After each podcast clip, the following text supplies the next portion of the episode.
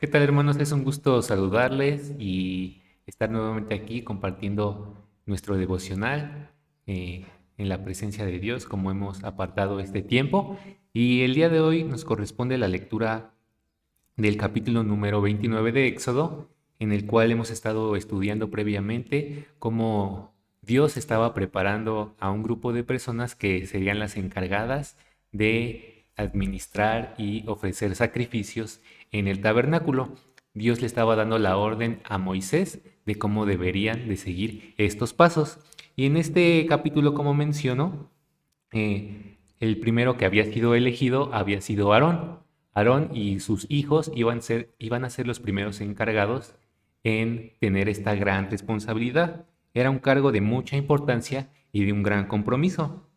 Ellos primeramente necesitaban ser purificados porque humanamente era imposible acercarse a la presencia de Dios, ya que la santidad de Dios provocaba la muerte en los hombres. Los hombres no podían estar cerca de la presencia de Dios porque Dios es tan santo que provocaba este efecto en los hombres, la muerte.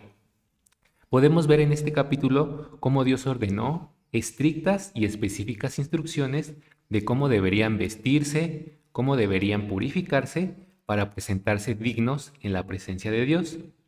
También, también vemos que era necesario que ellos sacrificaran un becerro y dos carneros, ya que sobre estos animales recaerían los pecados y por medio del sacrificio de ellos podrían entrar confiadamente a la presencia de Dios. Cuando leemos estos versículos del capítulo 29, vemos que eran eh, pasos muy importantes que ellos deberían seguir y muchas veces cuando los leemos pues no entendemos realmente el significado o quizás es algo extraño para nuestra cultura el ver cómo se sacrificaban estos animales, pero vemos que era necesario porque era un mandamiento que Dios les estaba dando, ya que a través del derramamiento de sangre de estos animales ellos iban a poder, iban a poder ser purificados.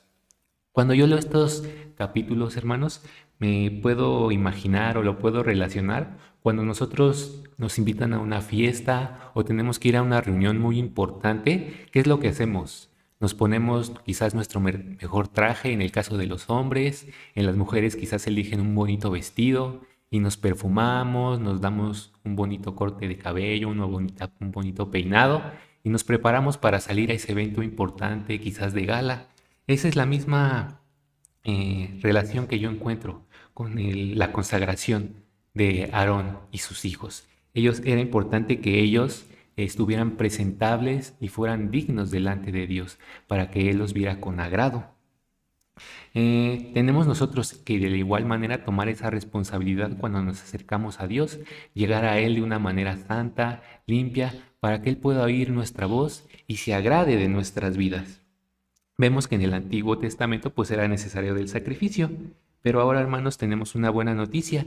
En nuestros tiempos ya no tenemos que hacer estos rituales, ya que recordamos que Jesús, cuando vino aquí a la tierra, vino a hacer el sacrificio perfecto. Vemos eh, cómo a través de él podemos entrar confiadamente a la presencia de Dios. Cuando Cristo murió y derramó toda su sangre, hizo el sacrificio que iba a durar eh, perpetuamente y ahora nos alcanzó ese sacrificio cada uno de nosotros. En el momento que reconocemos que Él es el Hijo de Dios, nos arrepentimos de nuestros pecados, somos lavados y purificados. Y ahora sí podemos entrar confiadamente a la presencia de Dios. Ahora somos sacerdotes nosotros mismos, libres de ofrecer alabanza y adoración a nuestro Dios. En, en los versículos finales de este capítulo dice así, versículos 36 y 37. Cada día ofrecerás el becerro de sacrificio por el pecado, por las expiaciones, y purificarás el altar cuando hagas expiación por él, y lo ungirás para santificarlo.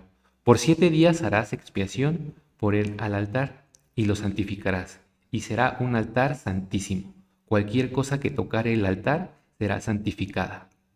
Cuán importante es que vengamos a la presencia de Dios en una actitud de santidad, con manos limpias, con ropas limpias, eh, bien perfumados, y que Dios encuentre en nuestras vidas eh, un corazón limpio y pulcro, no en nuestras fuerzas, sino en la sangre de Cristo que fue derramada. Demos gracias a Dios, hermanos, por esta palabra y busquemos santificarnos cada día más.